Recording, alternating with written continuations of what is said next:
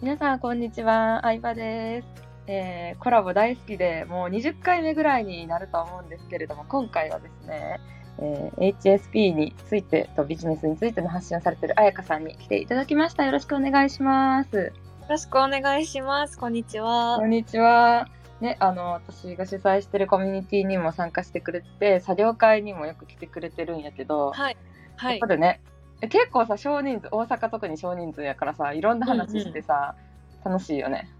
と、もうめっちゃもう美味しいとこ取りしてるなってめっちゃ思ってます。いやいやいや、こうやって盛り上げてくれる存在がもう本当ありがたいんで。でさ、なんかさ、少人数だから深い話とかも結構してるとさ、お互い結構 HSP、まあ、彩香さんはもうめっちゃその発信をしてるんやけど、私もうん HSP 気質やなっていうのに最近気づいて、まあ、 うんうん HSP あるあるとか、なんかそれでうん子供の時悩んだ話とか、それを今どうやってビジネスに活かせるとかをちょっと話していけたらなって思ってます。はい。はい。お願いしまはいす。えめっちゃ簡単でいいので、ちょっと自己紹介お願いしてもいいですか、あはい。わかりました。えっと、あやかと申します。はい。えっと、HSS 型 HSP という、ななん、か好奇心旺盛で刺激が好きなのに刺激に敏感で弱いっていう、ちょっと、と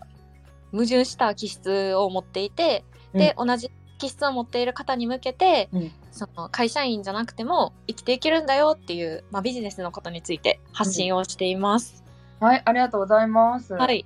え一番最初にさ、HSP はっい、て気づいたん、いつなんきっかけとかあったあそれは結構最近なんですけど、うんう1年ちょっと前1年半前ぐらいで、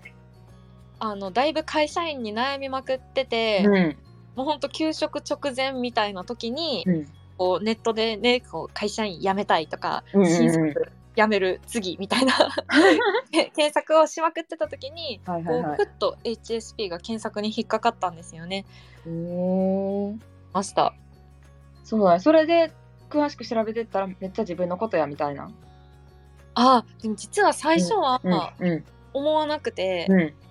なんかえ人間ってみんなこうじゃないんっていう感じだったんです ね最初は。めっちゃわかる、それ。えわかりますえ、めっか？ちゃわかる。なんか HSP ってざっくりとなんか人より気にしやすいとか細かいとこ気になるとかもあうんっうんたりするうやんん。はいこう人間関係で自分はどう思われてるのか気にしすぎるみたいなのがあると思うけど、え私もみんそうやと思ってた。いやみんなそうやろってそうなん思う。うんうんうん。だからみんながそうやから、別にこんなあえてその HSP って名前つけるのも、あなんうかん最近流行ってるラベル張りかなとかってめっちゃひねくれた目 線で思った思った。そうなんですよ。でもそうえみんなちゃうんって思ってるのこそがさ HSP じゃない今って。そうそうなんですよ。 本当そうで。えー、そっかじゃあネットで検索してるうちに知ってうんうん。で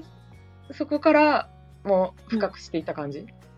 そうですね。だから最初は結構スルーして、うんうんうん。ねみたいな感じでスルーして、はいはいはい。この後うん本当に休職しちゃって、もう本当にどっとこってなった時に、うんもう一回もう一回調べたんですよねなんか思い出してうんうでなんかまあやっぱり当てはまるなって思ってるんうん。時うんに、うんうんもう私が休職したことでそのうん会社のその部署内でこうんう会議みたいになって、うん。結構そのパワハラ部長に対するこう話し合いみたいなへえな時に周りの人がー。うん。全然気にしてなくて、いやあそうなんや。そうなんですよなんか私がしんどいと思ってたあれこれを、うんなんか周りの人は全然こうあんまり深く考えてなくて気にしてなくてなるほどね。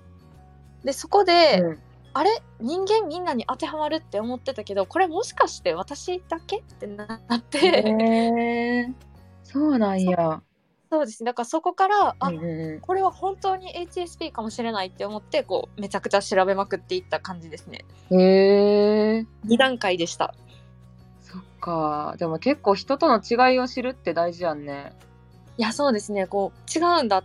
てこうなんだろうやっぱりうん。自分のことってこうそれが世界の全てだってちょっと思いがち思だなってる。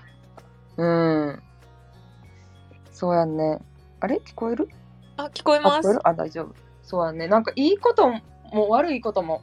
そうやなって思う。うん、自分が得意なことも。うんうん。そうやね。え、ほんま、あの、思い返してみたら、これうんう HSP んあるあるやったかも、みたいなことってあるまあ、学生時代とか、会社入ってからでも。うん。えっと、うんうん嫌なところで行くと、うんめちゃめちゃ人に道を聞かれるとかへえそうなんや。がそうなんですよそれがあるあるだったのと、うんあとはやっぱりその学生時代めちゃくちゃ常に浮いてて、うんう自分が言った一言一言で、んうんこう場が凍りついた経験だったりとか、うん。ううん、なんかそういうのが HSP あるあるだって知って、うんあそういえばそうだったなってすごい思いましたね、うん浮いてたなってん。浮いてるはすごい。私も感じてた。なんかそこが共通点やもんね。多分うちらの。いやそうですよねそうなだんねかめちゃくちゃうん。もうなんかずーっとこう自分だけがこう、蚊帳の外にいる感覚があったというかわかる。わかりますわかかるめっちゃなんか女子の集団がもう基本的に無理。いやわかります無理無理ってこの話すると女子女性たちのビジネスコミュニティ作ってるじゃないですか。あそうですよねあの立ち位置はいいね。あの主催者の立ち位置が一番居心地いいといういやわか。かります、うん、だからコミュニティ運営とかすごい向いてると思うんうんいやなんかう。うん。そうですよねこう、コミュニティの中にいるといつも私こうひっそり端に一人でそうやね。中にいるとなんか自分の発言したことで他の人がどう思うか気にしすぎちゃって何にも言えへんかったり。あ そうなんですよね。でなんか気にしちゃっても自分の成長どころじゃないっていうか。うんうんうん。えしかもそれうん昔はうんうん出たくないですか普通に自分の意見をうんうん言ってたけどでうもんそれを言ったことで、うんみたいな反応を今までされてきたからあ言っちゃダメなんだみたいなあ確かになんでなんでなんやろうねえ HSP 自体がさ生まれつきがでかい感じ、あこう環境これは生まれつきですね、生まれつあきそうなん生やえそうなんや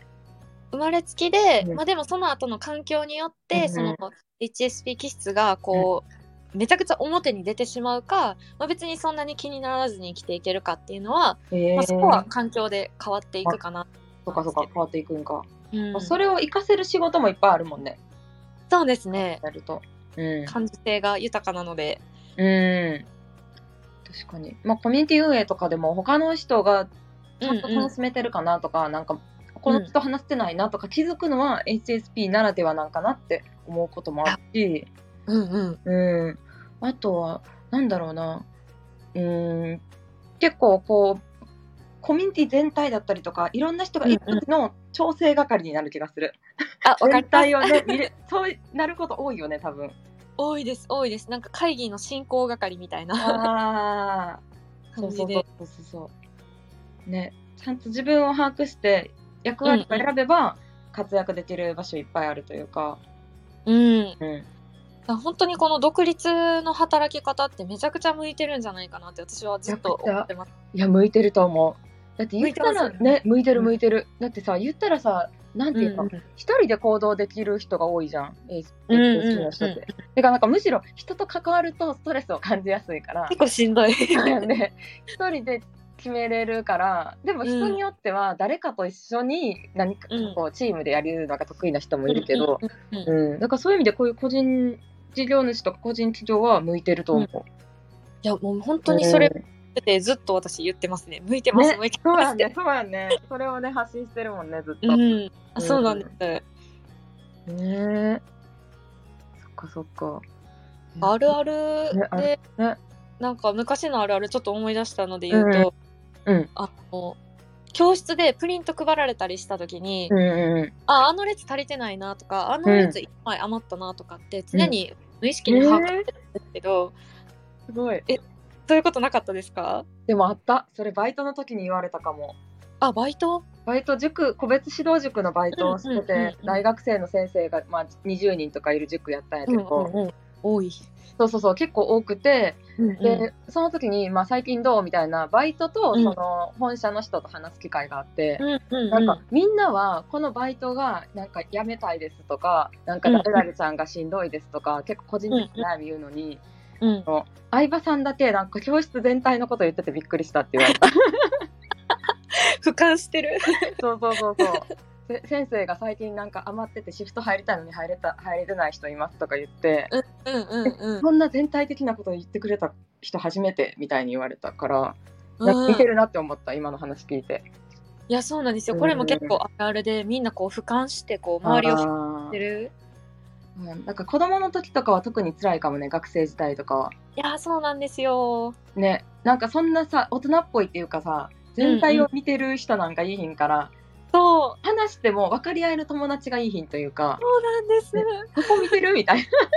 そこ軽視するみたいなそうなんです。なんかみんなこう視点が全然違うんですよ。ああそうやね確かに確かにこうなんかビジネスとかの世界ってね、視点の違うことがこう面白いとかそうなんですよ。活かせるから、うん、この世界では割と、まあ、活躍できたりとか、うんなんか長所を生かせるけどねなんかそれをこう一つ間違えると組織の中とかなんかみんな同じにしなあかんってなると、あなうんんか私って変なんやなって思って、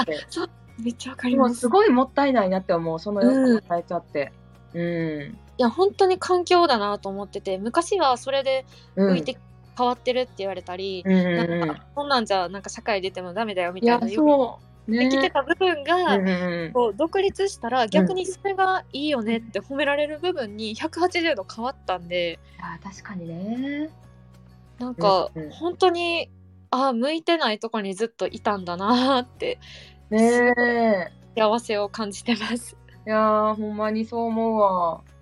今の時代やからこそうん、できたっていうのもあるとほんまにありがたいよな本当ですねねそうです。いい時代にあったらねえそっかうんいろんな人にね診断診断というかなんかそういうチェックできるやつあるよねネット上とかにそうですそうです、ねそう皆さん結構勘違いされてるんですけど、ん HSP ってもう全員自称なのでその、うんなんかこう病院でこう診断が出るわけではなくあて自分でこうそうかどうかみたいなうんうんうんうんよなので本当ネットの簡易診断だけでもやってもらえるとうんいいんじゃないかなって思いますね。ね。あとは私が HSP を初めて感じてるきっかけになったのが、あのうん中田敦彦の YouTube 大学でうんうん取り上げられてた回があってそれ本を紹介してはったんかな、あれで結構知られた感がある気がするそうですね本当にあれからうんもう急激に広まっあてそうなんやうん、ねうん、そこからなんなんとなく知って言われてる項目が、えめっちゃ当てはまるんやけどみたいな感じだった、うんうんうん、